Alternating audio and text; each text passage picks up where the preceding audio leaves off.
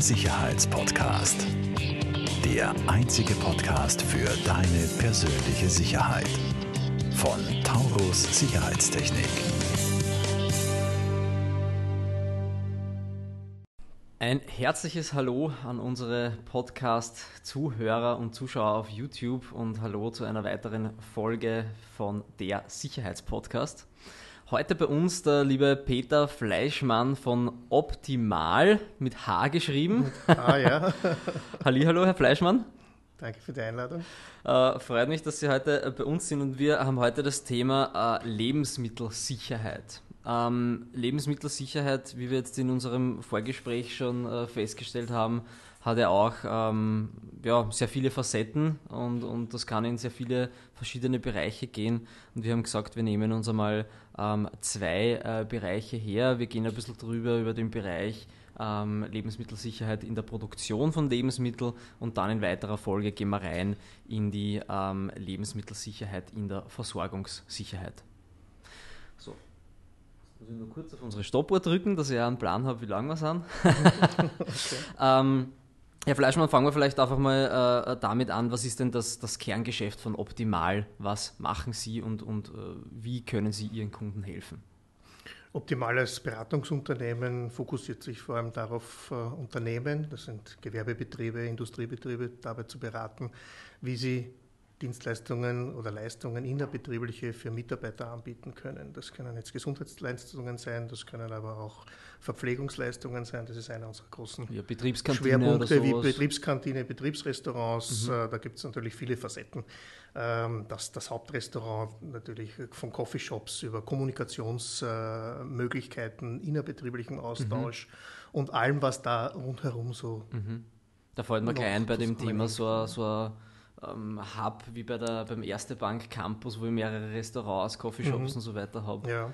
Aber ähm, es spielt sich natürlich auch viel ab im Bereich äh, Kommunikation bei Meetings oder ähm, Team, Teamwork-Zonen äh, etc. Also mhm. da gibt es natürlich sehr viele Bereiche. Ja. Okay.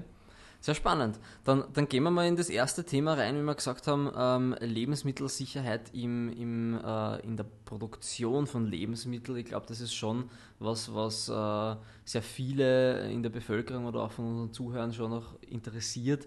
Ähm, wie wird denn, denn, denn sichergestellt, dass auf dem, sag jetzt mal, auf der Wurst oder auf dem Käse, äh, den ich dann im Supermarkt kaufe, ähm, dass da keine Keime, Viren etc. Äh, drauf sind? Was, was gibt es denn da für Möglichkeiten in der, in der Produktion, wie man sowas äh, präventiv verhindern kann?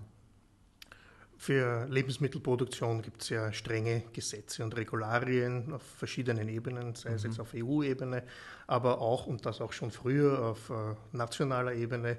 Äh, beschäftigt sich sowohl mit dem Umfeld der Produktion, also wie müssen Räume beschaffen sein, mhm. Äh, wie müssen Maschinen und Anlagen beschaffen sein, äh, wie müssen Prozesse definiert werden, ganz klare Konzepte, um hier kritische Punkte abzubilden und ganz klar festzulegen, wie werden Risiken hier unter Kontrolle gehalten mhm. oder wie werden Risiken in Grenzen gehalten. Mhm.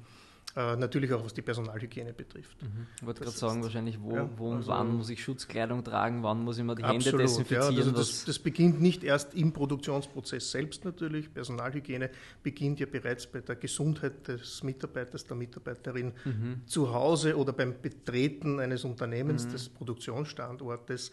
Also welche Untersuchungen müssen gemacht werden, mhm. welche Nachweise müssen erbracht werden. Da gibt es zwar immer wieder Schwankungen, aber grundsätzlich ist das mhm. eine durch gehende Kette. Dass auch keine erkrankten Mitarbeiter zum Beispiel an die Produktionslinie Genau, in den Produktionsprozess mhm. hineinkommen. Dann mhm. gibt es Sicherheitsschleusen, Hygieneschleusen, die Mitarbeitende durchlaufen müssen, um überhaupt in den Produktions, äh, Produktionsbereich hineinkommen zu können. Mhm. Ähm, das äh, gibt es Vereinzelungssysteme zum Beispiel. Also mhm. wenn Sie halt in einen Produktionsbereich hinein möchten, müssen Sie über einen Schranken oder durch einen Schranken durchgehen, der sich erst öffnet, wenn Sie sich die Hände gewaschen, desinfiziert mhm. haben, äh, dürfen das natürlich nur mit der richtigen genau. Bekleidung machen etc. etc. Da haben wir auch gerade ein, ein, ein, spannendes Projekt bei so einem äh, äh, Produktionsbetrieb, wo wir genau solche Vereinzel Personenvereinzelungsschleusen mhm. liefern, mhm. eben mit einem äh, automatisierten Desinfektionsmittelspender, jetzt auch durch Covid äh, mit so Fieberscreening-Terminals, wo ja. ich auch Fieber gemessen bekomme. Ja. Und erst wenn ich das quasi durchlaufen habe, dann kann ich wirklich rein dann, dann geht die, die Türe auf. Ja.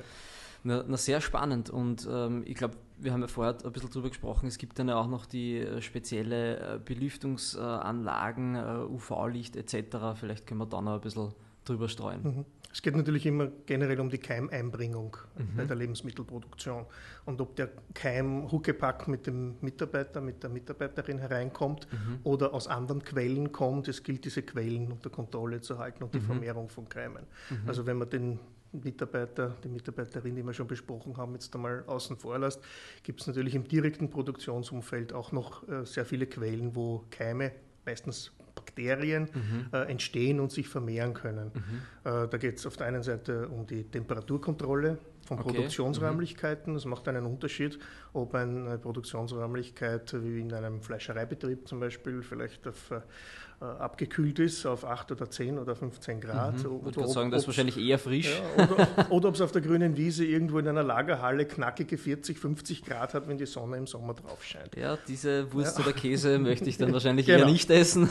Und darum geht es natürlich darum, also die, die Gebäudesicherheit so weit herzustellen, äh, dass einerseits von der baulichen Struktur, von der Oberflächenstruktur, von der Möglichkeit, Oberflächen auch zu reinigen mhm. und dann natürlich auch äh, über die Temperatursteuerung und die Belüftung, was auch sehr mhm. äh, wichtig ist, B- und Entlüftung, denn Keime werden äh, durch die Lüftungsanlagen natürlich potenziell in, über die Gebäudeteile äh, verteilt mhm. und verbracht. Mhm. Und das muss natürlich auch verhindert werden. Und da gibt es auch Möglichkeiten, nicht nur durch die Temperatur der Luft die Keimvermehrung äh, hinteranzuhalten und durch die gute Durchlüftung, sondern diese Luft auch zu entkeimen, wenn notwendig ist, durch Filteranlagen oder durch UV-Anlagen und ähnliche mhm. Anlagen. Genau, das ist das UV-Licht, wie man es jetzt auch, äh, ich sage jetzt einmal, ein bisschen weitläufiger kennt durch, durch, durch Covid, wo jetzt Luftreiniger etc. Mhm. Äh, viel aufgekommen äh, sind. Das gibt es ja äh, nicht erst seit gestern, sondern gerade in Produktion ja. und Industrie wird das ja schon durchaus sehr lange eingesetzt. Ja, also ja. in Wahrheit gibt es weder Corona Keime, also die ja auch Coronaviren gibt es nicht ja. seit gestern. Genau. Äh, vielleicht nicht diesen, unter dem wir jetzt zu so leiden, aber mhm. auch alle anderen Aspekte gibt es natürlich schon mhm. lange und sehr viele Technologien, äh, die sich mit dem äh, Thema Keime, äh, Viren, Bakterien mhm. und deren Vermehrung äh, beschäftigt. Sehr, sehr spannend. Allein über das könnten wir ja schon auch noch stundenlang Tage. oder tagelang philosophieren und einige Podcast-Folgen ja. füllen. Ähm, na super, perfekt. Ähm, ich glaube, das war jetzt als, als, Einblick perfekt in die, in die Produktion von Lebensmitteln.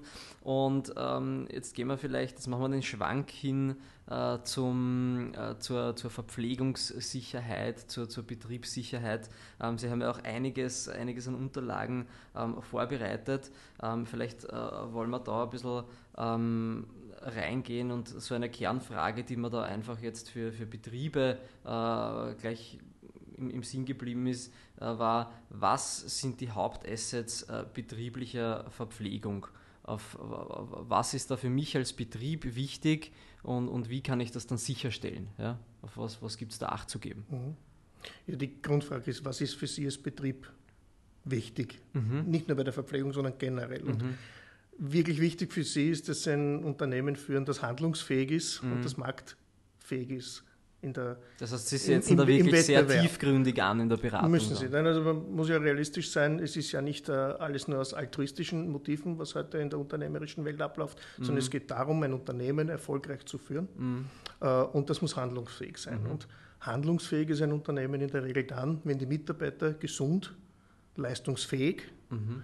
und auch leistungswillig motiviert sind. Mhm. Und Verpflegung äh, ist natürlich ein Grundbedürfnis, also Essen und mhm. Trinken ist unser wichtigstes, oberstes so Bedürfnis ähm, nach Atmung, aber mhm. die, Atm die, Atmung äh, muss ich nicht zur Verfügung stellen als Unternehmer, das können Mitarbeiter in der funktioniert ganz, ganz gut selbst. ja. Das heißt, das nächste äh, Thema ist dann schon im, im, im Kopf aller Menschen, ähm, wo kriege ich was zu essen her? Mhm. Das kommt noch weit vor, wo kann ich wohnen, wo kann ich meine Freizeit gestalten oder mhm. was sonst. Das heißt, Verpflegung hat in unseren Köpfen einfach ein ganz großes, wichtiges Thema. Mhm. Äh, und äh, da dreht sich natürlich jeden Tag auch drehen sich die Gedanken darum. Mhm. Und das merkt man in jedem Unternehmen, egal ob es jetzt eine Möglichkeit einer Kantine, eines Betriebsrestaurants gibt oder nicht. Naja, die erste Frage ist in der Früh, was gibt es zu essen, was isst du?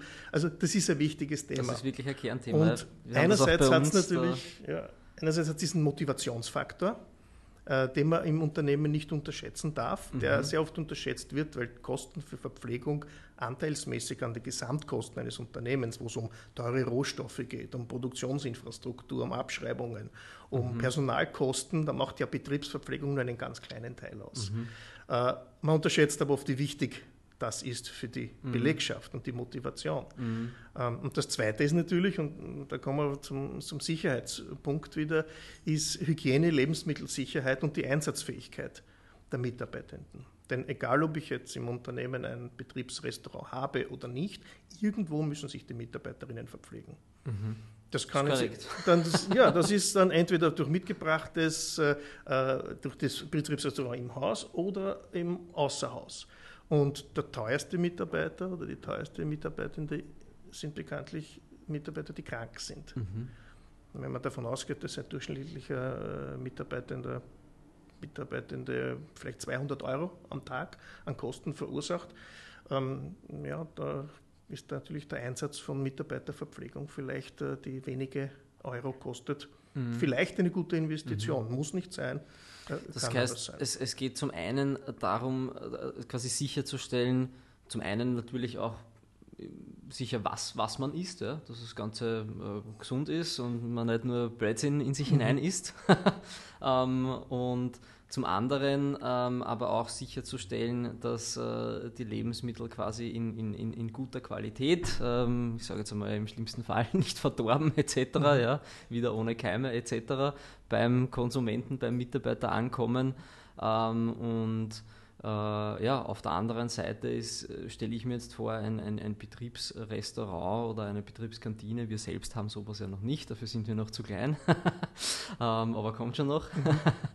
ähm, ist sicher auch ein, ein, ein wichtiger Part, ähm, auch, dass ich mir als Mitarbeiter eben nicht Gedanken äh, machen muss, wo kriege ich heute mein Mittagessen her, sondern ich weiß, okay, ich habe da meine, meine Menüauswahl. Äh, Im Optimalfall ist es auch noch günstig und, und, und gut bepreist, ja, weil das ist ja in, den, in der Regel, so wie ich es kenne von den Betrieben, ist es einfach ein, ein Durchlaufposten, ja, wo man zu, zu Selbstkosten äh, das dann weitergibt. Steuerlich ähm, absetzbar. Steuerlich absetzbar, ja. ist sicher auch für viele ein Faktor, ja. Ähm, ja, und das, das, also da kann ich mir schon vorstellen, dass das einfach viele, viele Vorteile dann mhm. hat. Ja. Es gibt sicher zwei große Schwerpunkte dabei. Das eine ist der Motivationsfaktor, äh, den man nicht unterschätzen darf in einem Unternehmen, der die Zusammenarbeit auch fördert. Denn in Wahrheit, wenn Mitarbeitende zum Mittag in die Kantine essen gehen, äh, worüber sprechen sie? Natürlich auch über Privates, aber in aber 90 Prozent der Fälle haben Untersuchungen ergeben, sprechen sie über die Firma. Mhm. Das heißt, es wird auch die Zusammenarbeit innerbetrieblich über Abteilungsgrenzen hinweg mhm. sehr stark gefördert. Mhm. Und das Zweite ist, wie Sie es angesprochen haben, die Sicherheit und die Hygiene in der Mittagsverpflegung. Mhm. Ähm, viele Menschen werden das kennen. Sie waren zu Mittagessen und am Nachmittag das sogenannte postprandiale Foodkoma setzt ja, ein. Das kennt man. Äh, die Verpflegung war vielleicht nicht optimal, hat super geschmeckt. Äh, die äh, Riesenportion an Tiroler äh, Käseknöpfle oder also sonst was. Tiroler jetzt Knöpfle. genau. Also ähm, da hat man natürlich als Unternehmen einerseits, was die Gestaltung der Produkte betrifft, wenn man Betriebsverpflegung im Haus hat, mhm. sehr gute Lenkungsrechte oder Möglichkeiten, hier Einfluss zu nehmen, mhm. dass Mitarbeitende gesund verpflegt werden in dem Sinn, dass sie auch am Nachmittag die zweite Hälfte des bezahlten Arbeitstages noch aktiv verbringen und mhm. nicht nur mehr zwischen Kaffeemaschine und im schlimmsten Fall WC äh, pendeln, weil okay. vielleicht doch irgendwas nicht gut war. Denn bei Verpflegung außer Haus, wenn die Mitarbeitenden ins Gasthaus gehen müssen sich in einer Supermarktkette anstellen und dort irgendein Weckerl kaufen, habe ich als Unternehmen überhaupt keinen Einfluss. Mhm. Weder aufs Angebot noch auf die Hygienesituation, mhm. nicht mit wem sich der Mitarbeitende, die Mitarbeitende mischt dort. Kann ich nicht beeinflussen. Das kann ich natürlich beim äh, eigenen Betriebsrestaurant mhm. sehr gut steuern und damit natürlich auch mehr Sicherheit schaffen, mhm. äh, wenn es darum geht, dass ich gerade in Zeiten wie diesen, aber nicht nur äh, mit Covid, sondern in jeder Grippesaison haben wir dasselbe Problem, mhm. äh, anstecken mhm. und dann Mitarbeiterausfälle produzieren. Das ist natürlich, äh, das kennen natürlich auch wir. Äh, Krankheit, Ausfall durch Krankheit ist natürlich das, äh, das, das, das Blödeste ja, für den Betrieb, als auch für den, für den Mitarbeiter, wenn er seinen Job mhm. gerne macht. Ja. Also wir, wir haben auch schon immer wieder ja. gehabt, ah, verdammt, ja. warum bin ich krank? Ich will doch was tun, ja, ja. mag arbeiten. Also für Mitarbeiter ist es natürlich sehr unangenehm, krank zu mhm. sein. Ähm, Gott sei Dank haben wir soziale Systeme, die uns dabei helfen. Entgeltfortzahlung, mhm. äh, entsprechendes Angebot an Gesundheitsversorgung, das ist gut so und wichtig. Äh, dafür zahlen wir gut und gerne Steuern und Beiträge. Äh, für ein Unternehmen kann es letzten Endes aber existenzbedrohlich sein. Mhm. Und das sollte man natürlich auch immer im Auge behalten und entsprechende Maßnahmen ergreifen und einfach auch mal äh, konzeptionell überlegen, was bringt mir Verpflegung im eigenen Haus, welche Sicherheit möchte ich, brauche ich, kann ich schaffen äh, und was kostet es im mhm. Gegenzug dazu. Also eine reine Kosten-Nutzen-Abwägung natürlich. Genau, und dahingehend möchte ich jetzt noch eine Frage stellen, und zwar, ähm, was ist kostengünstige externe oder interne Betriebsverpflegung? Das gibt eine typische, das kommt darauf an, Antwort. das ist so, wenn man fragt, was kostet ein Auto? Was kostet ein Auto? Oder genau. in unserem Fall, was kostet eine Videoüberwachung? Richtig. Ja, also das kommt natürlich immer darauf an, ähm, man, sagen wir so, man darf es nicht vom falsch, von der falschen Seite aufzäumen. Ich muss zuerst das Ziel definieren mhm. und mich nicht damit beschäftigen, was kostet ein Stück Speise am Teller, mhm. sondern es geht darum, was möchte ich damit erreichen. Mhm. Möchte ich die Krankenstandstage in meinem Unternehmen um 10% senken, mhm. möchte ich die Mitarbeitermotivation, die gemessene, mhm. äh, um 10% im mhm. Jahr steigern. Oder die Produktivität. Äh, die Produktivität steigern, ja, möchte ich äh, Ansteckungsrisiken äh, verhindern und mhm. wie bewerte ich diese auch wirtschaftlich. Mhm. Denn wenn ich nur sage, ja, jetzt muss ich ein paar Euro ausgeben als Unternehmer für Essen, was bringt mir das? Ja, kann man darstellen. Da bedarf es allerdings einer Standardanalyse. Mhm. Klingt vielleicht jetzt ein bisschen dramatischer, als es ist, aber man muss sich den Standard und die Bedürfnisse ansehen. Mhm. Denn grundsätzlich das Angebot an Mitarbeiterinnenverpflegung äh, ist um einige Euro pro Mitarbeitende pro Tag durchaus mhm. zu haben. Und wenn man das dann in Relation setzt zu dem Nutzen, muss man sich anschauen, mhm. Was kann, man, was kann man da so, wenn wir jetzt schon bei einige Euro waren, was kann man da so als äh, Daumen mal Pi Richtwert äh, nehmen? Kostet es 3 Euro, 10 Euro, 30 Euro? Da sind wir jetzt wieder bei dem Autobeispiel, nicht? Mhm. Kommt ähm, natürlich drauf kommt an. jetzt darauf an, äh, erstens auf das Konzept. Mhm. Habe ich ein Frischküchenkonzept? Äh, habe ich ein Konzept, wo es Anlieferung gibt? Das heißt, die Speisen werden fertig angeliefert und dann nur ausgegeben. Mhm. Äh, da gibt es vom, vom VW Käfer äh, bis zum Rolls-Royce äh, gibt es alles. ja. Aber wenn man natürlich in einem vernünftigen Bereich bleibt und man sagt, man geht jetzt von einer Frischküche aus, das heißt, es gibt auch Personal vor Ort, es gibt eine gewisse Lagerhaltung mhm. vor Ort. Man muss auch damit rechnen, dass es natürlich Infrastruktur mhm. am, am, Ort bedarf. Ähm, dann gibt es abzuklären die Frage, brauche ich nur Verpflegung zum Mittag? eine warme Mahlzeit. Mhm. Wie viele Speisen sollen angeboten werden mhm. zur Auswahl? Eins, zwei, drei, vier, mhm. fünf. Soll es ein Pizzacorner geben, eine Sushi-Ecke, eine Salatmix-Station? also Sie sehen, es ist ja, ja. Es ist ja vielfältig. Mhm. Ähm, wie hoch soll der Mitarbeitendenanteil sein? Also wie viel äh, Anteil an den Kosten übernimmt das Unternehmen und wie viel Zuzahlung soll der Mitarbeitende aus mhm. eigenem leisten? Menschen sind ja gewohnt, für ihr Mittagessen auch zu bezahlen. Mhm. Das kann sich schon läppern. Nicht? 22 mhm. Arbeitstage, äh, mal 10 Euro mhm. beim, im Gasthaus ausgeben für Menü plus Getränk. Mhm. Ähm, wenn ich das in Relation zum Durchschnittseinkommen setze, äh, das ist schon ein relevanter Teil. Mhm. Das heißt, ich kann natürlich als Mitarbeiter da schon auch was beitragen. und mhm. Freue mich dann, wenn ich ein Mittagessen zum Eigenbeitrag von 2, 3 Euro vielleicht bekomme, habe ich, hab ich viel davon. Also aber um Ihre Frage tatsächlich zu beantworten genau. ja, und hier nicht, äh, nicht herumzugehen, äh, ich kann heute Mitarbeitendenverpflegung äh, um äh, einige wenige Euro, das heißt zwei, drei, vier, fünf Euro anbieten. Mhm. Aber es kann natürlich je nach Serviceumfang, wenn, wenn ich noch Sushi ein, ein Kaffee, selbst, selbst, das Sushi, es ist ja immer eine Mischkalkulation. Ja. Ja, weil für das Sushi, das ich heute äh, den Mitarbeitenden zur Verfügung stelle, äh, gibt es die äh, Krautfleckerl morgen. Mhm. Also das ist immer eine Mischkalkulation, mhm. das funktioniert gut. Mhm. Und professionelle Caterer, die sich mit dem beschäftigen, also im Business and Industry Catering, äh, die können das schon. Also die, die, die machen einen guten Job und, mhm. und, wissen, wie sie damit umgehen, um hier attraktive Angebote zu bringen. Sehr, sehr spannend. Nach oben gibt es natürlich äh, nie Grenzen, aber es gibt viele Mischformen, mhm. wo man sagen kann, man bietet gewisse Leistungen äh, gestützt an, das heißt, das Unternehmen stützt den Preis des Mittagessens mhm. zum Beispiel, bietet aber vielleicht Zwischenverpflegung, so wie wir sie von Bäckereiketten kennen, gefüllte Weckerl, mhm. äh, Fruchtsalate, Salate, äh, auch außerhalb der Hauptzeiten an, die dann vielleicht weniger gestützt sind oder gar nicht gestützt mhm. sind, aber dafür halt einen fairen Preis haben mhm. und keinen High-Street-Preis. Mhm. Also es ist, ein, es ist sehr, vielschichtig, sehr vielschichtig das Thema. Eine, eine abschließende Frage, jetzt sind wir mit der Zeit schon relativ fortgeschritten, aber eine abschließende Frage möchte ich noch stellen, Herr Fleischmann, ähm, und zwar, ab wann zahlt sich denn aus, eine eigene Betriebskantine ähm, äh, zu betreiben? Gibt es da irgendeine Benchmark, wo man sagt, weiß nicht, ab 50 Mitarbeiter, ab 100 Mitarbeiter, ähm, wo, wo sind wir da ungefähr daheim?